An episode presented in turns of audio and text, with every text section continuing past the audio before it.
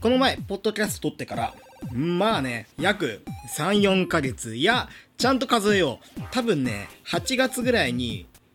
配信したの覚えてるんですよ。で、8月からっていうことは、9、10、11、12、約4ヶ月間、えー放置しておりました。面白くなければゲームじゃない、パーソナリティのマグです。本日もよろしくお願いします。ということで、あのね、うんと、例えば、この番組って、毎週毎週ね、一応、毎週毎週、あのーポッドキャストに配信していたわけなんですけれども、このね、4ヶ月っていう月にね、経ってしまいますと、どうやって俺ね、あのー次どうやって配信しようかっていうのを悩んじゃうんですよね。どうしても。これはね、仕方がないと思うんですよ。いやもうスクールエスケーパー明けのね、あの、1ヶ月ぶりに学校に行くような感じなんですよ。これ2、3日の休みならね、このこの時期にね、ちゃんと学校に戻っていれば、まあ、あんなね、朝大変な思いもしなくて済んだのに、1ヶ月となってしまうと、これはどうしようみたいな。僕もね、これ、ポッドキャストありますからね。4ヶ月放置した番組、さあ、これの復活だ。あーどうするみたいな。もうね、1個考えたのは、えーっと、アジアのどっかの国に行って性転換して女性ホルモンを注射で打った後にこの番組やるっていう4ヶ月経ってみたらこの番組のパーソナリティの性別が変わっているっていうもうこれぐらいしかみんな驚かんねんじゃないかなと思って。で今回あのもうそれするのもあれなんであのもう一個考えたのは他の人が喋ってるみたいな30分間。もう全然もう性別も違うみたいな。もう女性を誰か連れてきてでここで喋らせて30分間喋らせて何もネタばらしをせずにその次の週から僕がな何も説明なく喋ってるみたいな。もうこのどっちかかなと思ったんですけどまずね前者ねタイランドに行って性転換手手術をして、えー番組をやるっていうのはうんとね僕が多分途中で飽きる飽きるなっていう。3回ぐらいやっていやこれ感触ないなみたいな。むしろこの性転換したことによって他の違う層が根付く根付き始めるなこの番組にみたいな。であの女性呼んで誰か他の人に30分間喋ってもらうっていうのも大掛かりなことやった後って僕あの燃え尽き症候群になってしまう傾向があるっていうのを4月のエイプリルフールのあの嘘番組の時に嘘番組っていうか全40分50分の僕の番組その番組の中でいろんな番組の企画をパクるっていういろんな番組をまんまパクるっていうやつをやった後ぐらいには燃え尽き症候群になったのをよく覚えてるんでここはねあのもう何もね言わずに、まあ、普通にね番組を始めていくのが、まあ、一番ベターだなっていうベストベターだなっていうのね思いましてえー、というわけで、えー面白くなければゲームじゃないパーソナリティのマグです。本日もよろしくお願いします。ということで、まあ、4ヶ月間いろいろあったんですけれども、えー、っとね、これをね、一個一個喋っていくと大変なことになるんで、まあ、一個だけね、ちょっとこの僕の身の回りのことをね、紹介しようと思うと、えー水道止まりました。これ違うんですよ。ちゃんと水道代は払ってます。公共料金としての水道が、あの滞納していて止まったんじゃなくて、これね、僕、このアパートを住んだのが、まあ、大学1年生、兵庫のクソ田舎から東京のね、シティボーイになるために、まあ、大学に上京するために、5年前、もうそろそろ6年になるのかな、もしかしたら。多分まだ5年ぐらいだと思うんですけど、まあ、5年前に上京してきて、で、ずっとね、この板橋のボロアパート、ここに住んでるんですけれども、えー築20年の駅から徒歩15分。で家の近くのコンビニがもう駅の真ん前のコンビニしかないから駅から徒歩15分だし家から出てちょっとコンビニ行こうかなと思ったら徒歩15分かかるっていう。あのーまだ実家の方が便利な便利なんじゃないかこれみたいなことをね、まあ、ついつい思っちゃうんですけれども、まあ、この板橋の、えーボロアパートに住んでるわけなんですけれどもづき始めたのはいつぐらいかな？もうね一番最初に遡ると2年前ぐらいにこれもうねなんか水道の出が悪くなってるなっていう。水道っていうかあのシャワーだね。ユニットバスのシャワールームのあのノズルから出ている出がねもうすげえ悪いなっていう。あシャワーヘッドか。シャワーヘッドから出るあの水がねなんか昔と比べたらだいぶ弱まってんなとは思ってたんですよ。思ってたんだけれどもでもまあまだ使えるなっていう、まあ、まだね慌てる時間じゃないとなって。スラムダンクのあの人も言ってました。まだ慌てるような時間じゃないと。マックス10として考えたらまだ半分ぐらいだよ。この勢いは。まあ全然大丈夫。全然大丈夫と。としてたらあの去年ぐらいからあのちゃんとシャワーがね出てるんですけれどもなんかもう半分以上その何て言うんですかね。もうシャワーヘッドから滴るようなお湯しか出てこないみたいな。なんだろうね。あれはもう水が勢いよく出ることによってそのシャワーとして成り立つにもかかわらず関わる関わらず？シャワーになるのにもかかわらず僕のねシャワールームのシャワーヘッドからは本当になんか残尿感に悩まされてるおじいちゃんみてえなそれぐらいの勢いのあるお湯しか出てこなくて ずっともう滴ってるんですよね。これ去年ぐらいからずっと思っててこれそろそろやばいんじゃないかと。でもまあ仕事も忙しいしなみたいな。これでもねまだ体とかはちゃんと洗えるんでまあいいやと。ね。別にいいやと。あのー、アフリカの子供たちに比べれば僕のようなねあのもう先進国に生まれてさもう何不自由なく暮らしてるわけでさこれと考えたらアフリカの子供と考えたらちょっとぐらいのさお湯が出ないことなんてもういいじゃんって思ってたんですよね。まあ、思ってたっていうか、あのー、もうめんどくさくなっちゃって、めんどくせえなっていう。いちいちなんか業者呼んで、水回りの修工事してもらってっていうのが、めんどくさいなと思って放っておいたら、つい3、4ヶ月前かな。ついにね、あの、お湯が出なくなっちゃって。お湯っていうか、あの、いくらね、蛇口をひねっても、シャワーヘッドからお湯がね、本当にもう、おしっこかなっていうような、おしっこでもないね、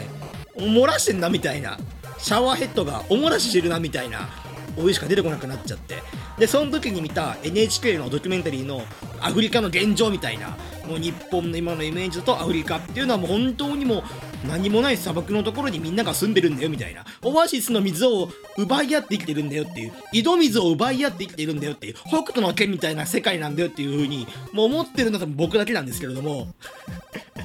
イメージだけで思っちゃってたんですけれどもであのアフリカの現状みたいないう風なドキュメンタリー番組を NHK で見た時に結構ね都市化とかビルとかもちゃんと立っていてでアフリカの子供たちがあのシャワー浴びてたんだけど僕の家のシャワーの何十倍ももうちゃんと出るっていうかもうちゃんとシャワーしてるシャワーを使ってたんですよ あいつら。あいつらってなんだ？しかもシャワーしてるシャワーってなんだ？あのー、僕の半年前あ1年前か。1年前のもうお湯がちょっと半分ちゃんと出るちゃんと出る半分とあの残尿感みたいな半分みたいなこの1対1の割合でもうじゃないようなもうね僕がこのアパートに来た時の5年前のようなもうもうどこのシャワール 一般的なシャワーを使っていてあれ？みたいな。俺あのアフリカの子供たちにも負けないようにこのハングリー精神を持ってこのシャワーを使い続けていたのにもかかわらず今やもう俺の生活を見てアフリカの子供たち笑うなこれみたいな。ことを思っちゃって最後もうあこれダメだと。もうさすがにさすがにこれは業者を呼ぼうと思って。であの業者調べて呼んで。でまあこの辺をねあの順調に進んで。業者さんからはこれは結構難しいかもしんないですよみたいななんか水道業者というよりかはこのマンションの設備を扱っている業者を呼んでこれねもう水道あの水回りのトラブル8000円みたいなトイレの水つ水詰まり8000円みたいな安くて早くて安心ねみたいな暮らしやみたいなものをね最初呼ぼうと思っててであのネットで見るとね高えんだこいつら。23万を取るっていう言いやがったからええー、みたいなさすがに23万はなと思ってであの今自分のえっ、と住んでるアパートの管理会社の方に相談してみたら「あ分かりました」と「じゃああのマグさんのその都合のいい日にちにその業者さんうちでその担当している水回りの業者さんを派遣しますんであのもう日付言ってくださいと。でもうその日付行ってでその調整もそのスケジュールの調整もなんとかなってで3時間やってもらって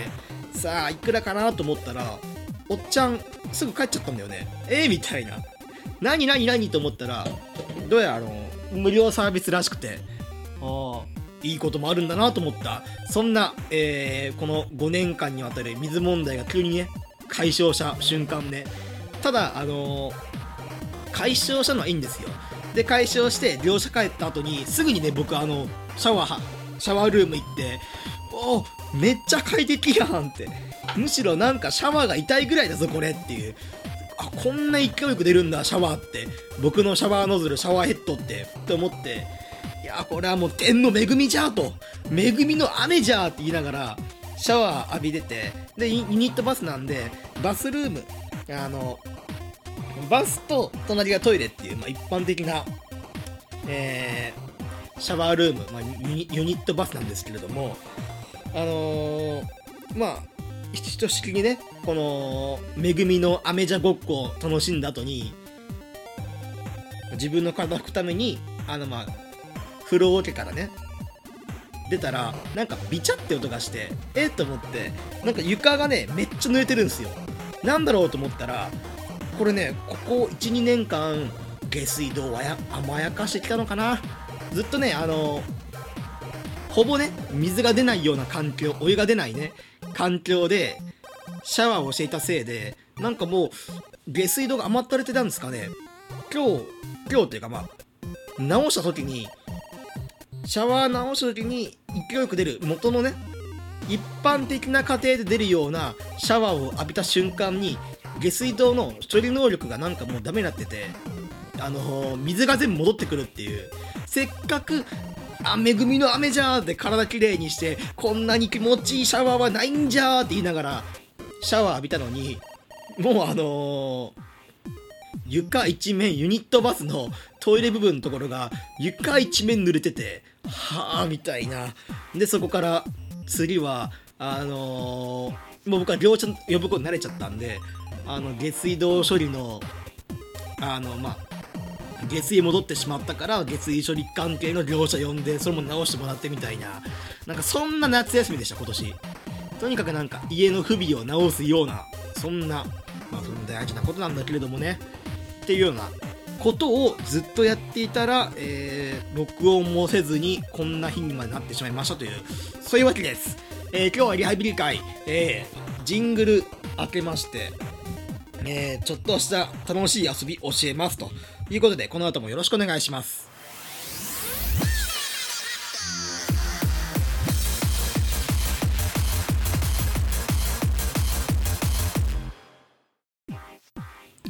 はい、というわけで、えージングル開けまして、えーまた、えー引き続きよろしくお願いしますと。いうことで、えーと、ここからはね、今日ね、ゲームじゃないっす。僕がね、僕がねこの前見つけた、まあ、こういう遊びすると、ある意味そのライフハック的な面白さがあるなと思いましたんで、この遊び紹介しようと思いますということで、あのー別に遊びの名前とかないです。えーとね、使うものは、スマートフォン、もしくは iPhone。これがあれば、もう誰でもできます。まずはね、自分の近所、15分から20分ぐらいのところにある、えっ、と、まあ、飲食店であるとか、自分の気になるお店、これをね、まず見つけてください。これがまずね、第一ステップ。まあ、食べることは何でもいいです。ラーメンでもいいです。ステーキでもいいです。もう自分の気になるところ、温泉施設もいいかもしんない。もしね、あの東京って、あの結構、温泉ね、バッコンバッコン湧くんで、温泉の代わりに油田が湧いたら、僕はもう石油だみたいな感じなんですけれども、まあ、温泉バックバック湧くっていうところでも、東京っていう土地はかなり有名なんで、まあその銭湯であるとかね、もう今まで自分が行ったことないところ、まずこれを1個探してください。徒歩20分圏内のところで。で、まずこの、えー、と地図をね、プリントアウトします。いや、プリントアウトする必要ないな、ここは。もっと攻めましょう。方向音痴の人は、あのープリントアウトしてもいいです。でこの時にあのめちゃくちゃ詳しい地図じゃなくてもうざっくりベース。例えばもう駅からの行き方みたいなもう自分の家からじゃなくてなんか大雑把に書かれた地域の地図を出してでそこにねまあこんな感じで向かうかみたいなのを頭に入れてください。これはもう持ってっちゃダメです。頭に入れてっていうことはあの迷わないためにはどうするかいどうするのがいいかっていうと大通りの道。この店はこの大通りの道にあるからじゃあこの安心の安心のパターンで行くならば駅からその大通りの道に行く道大きな道を通ってできる限り国道のね道路を渡ってみたいな。でも随所随所に自分のそのここまでだこのスーパーまでだったら僕は行ったことがあるからここまでの道はわかるねみたいな。そういうなんかあの目標地点。そういうのも設定するのもいいかもしれない、まあ、とにかくルールは1個。ここまでのルールは。あの家からその目的地まではあの地図を見ない。何も見ずにそこまで行く。これがねまず1個です。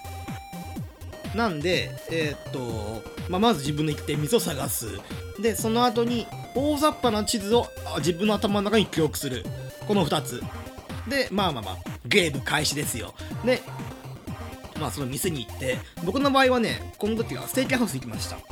ステーキハウスに行ってステーキ食っておお満足みたいな。あんまり食べログどこでも紹介されてないような星が3.1みたいなところのステーキハウス行ったけど意外と美味しいなみたいな。でここからがね本番です。あのお店行きました。堪能しました。じゃあ次帰り道なんですけれどもこのスマートフォン。これの Google マップを開いてください。で Google マップを開いてあの GPS 機能を使ってそのお店の場所その目的地に指定した場所から自分家の住所を入れます。でそうするとあのいあの行きしは、まあ、大通りとか自分の分かりやすいような道を通ってるんで必ずしもそれが最短距離じゃないはずなんですよ。もしあのー、今聞いているあなた様が住宅地に住んでいますと。するならば住宅地ってあのもうね道が細かったりとかもうなんか迷路みたいな感じになっているんで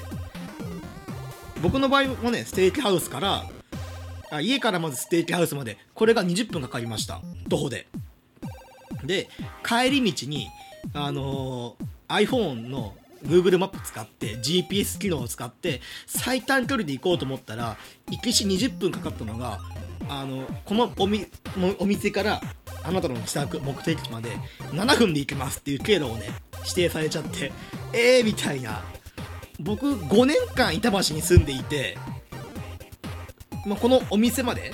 もう自分の頭で計算しうる限り一番これが、まあ、自分にとって安全なルート。そして一番これが近いだろうと思われていたルート。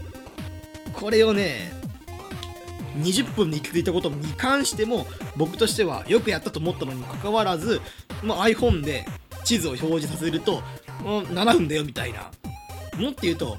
あんたんちからあのー、このステーキハウスまで7分だよって言われてあ 500m だよって言われてえー、みたいなそそんな近いんすかこれみたいな。20分歩いてるってことは多分倍以上歩いてるんですよもう。えー、みたいな。でも帰り道はあの iPhone の Google マップ見ながらあこんなところに小学校あるんだとかこんなところに中学校あるんだとか一番ねあの僕がびっくりしたのはこの今この5年間住んでるアパートこれねあの洗濯機なくて。なんで僕はもうこの5年間週に1回はあの徒歩15分歩いてあのー銭湯とコインランドリーが併設されてる施設に行ってそこでね毎週毎週暑い日も寒い日も雨の日も雪の日ももうここに行ってたんですよ。もうここしかないと思ってて。そしたら僕はね5年間住んでいて一度も歩いたことのないような道にていうかもっと言うと僕の家から徒歩3分のところにあのー、コインランドリーがあってえーみたいな。え5年間5年間毎週毎週15分かけて行っていたこの時間と徒歩3分のところにあったなんて思いもしなくて。でもって言うと5年間でこの板橋に住んでいてもうこの本とも板橋っていうくくりにしちゃうとかなり大きいか。規模としてはこの、まあ、自分のね周辺のまあその半径 500m 以内のところこんなところなんて僕全部歩き切ってるっていうか道としても知ってるみたいなここはもう家しかないから何もないと思ってたのにもかかわらずまさかね5年目にして徒歩3分のところにそんなのがねあると思わないじゃんっていうそういう発見ができる要素ね。これがねほんと面白かったですね。ぜひぜひやってみてほしいです。あのできればねその自分の家が住宅地の真ん中にありますみたいな人だとかなりねこのゲームはこの遊びはね楽しめると思うんですよね。まあそれかまだ住んで短いですみたいな。逆に僕みたいに住んで5年目ですとか6年7年住んでいます。この周りは全て知ってますみたいな人の方が新しい発見とかえー、みたいなあるのこんなところにっていう。そうびっくりする要素。こういうのはねあのー、確実にねあると思うんで あのぜひぜひやってみてほしいと思いますと。いうことでまあこのライフハックにもつながる。っていうかね、まあ、iPhone とかあのスマートフォンみたいな高性能ね遊びの道具あるんでまあそのアプリでね開発者デベロッパー会社がね作ったアプリで遊ぶのもいいけど自分でね遊びを作るっていうのもこれ一個ね面白いなと思いますんでぜひぜひなんか遊びありましたらメールでください。このポッドキャストメールがあった。これあの初期のヒカキンね。初期のヒカキンの真似です。おおみたいな。ポッドキャストやんなくなった代わりにいろんな YouTuber 見始めたせいで変なとこに影響出てるみたいな。僕よく見るのはねあのタニアンっていうビジュアルとしてはねちょっとねかっこよさげなねおっちゃんなんだけどね。そのおっちゃんが大食いのそのプロ選手プロ選手っていうか大食い大会に優勝するためにもういろんなね大きなご飯を食べるっていう、まあ、ただ食うだけじゃなくてこの人料理がめっちゃうまいんで料理も一個一個作ってあのー、盛り付けもちゃんとしてただできるのは5 5キロの南蛮丼みたいな鶏南蛮丼が出来上がりみたいな。なんかななんでその女性とかにも人気のあるタニアンっていう人とかね。あとあのー、まあ、普通にねヒカキンがね最近好きになっちゃって。あのヒカキン面白いわみたいなこともね思っちゃってんでえー、みたいな。この卵かけご飯5000円するみたいな。全然似てないんですけど。似てないけどあのヒカキンのやる変顔の顎の20顎30顎は僕はあの太ってるおかげでそれがもう普通にできるっていうちょっとね下を見るように首をね傾けるだけでこのヒカキンの真似かみたいなこともできるぐらいにえー、この卵かけご飯5000円みたいなえーとえー、これ以上はやめておこう。うん。編集していてね、こういうなんか、似てもいないものまね、あと、音痴すぎて誰の歌かわからない歌っていうのを編集している時が一番心にくる。なんでこんな音声取っちゃったんだろうっていうのを思うからね。というわけで、今回はリハビリなんでこの辺で、えー、ここまでありがとうございました。先ほど言いました通り、この遊び、ぜひぜひやってみてねということと、あと、俺こんな遊びあるんすよっていうのをね、あの、発見した人も、あの、メールくださいというわけで、えー、メールアドレス、ちょっと待ってね。どこだ？どこだ？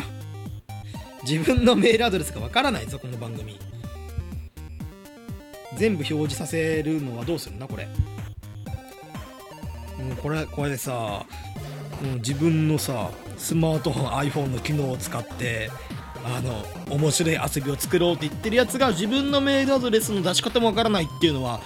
非常にねまあこれなこれなんじゃみたいな。さあいきます。ラジオ .podcast.game.gmail.com ラジオ .podcast.game.gmail.com 長いです。ラジオ .podcast.game.gmail.com ほらねこうなるでしょ空気が。やめた方がいいんだそういうの。っていうわけで、あとね、あの、えっ、ー、と、なんだっけ、ツイッターやってます。あんまりつぶやかないツイッター、そして、えーそろそろ本当にその自分のねポッドキャスト頑張ろうっていうようなツイートをねこれあの16日前にやってるっていうもっと早く出せよっていうのをね思ったんですけれども、えー面白くなければゲームじゃないユーザー名でも引っかかります、えー、TwitterID えー、ポッドキャストアンダーバーゲーム PODCAST アンダーバー GAME PODCAST アンダーバー GAME あー懐かしいこの響き。というわけで、えー今回はこの辺で、えー来週もよろしくお願いしますとお聞きいただきありがとうございました。これからも定期的にポッドキャストを投稿しようと考えています。拙い喋りですが、購読していただけると幸いです。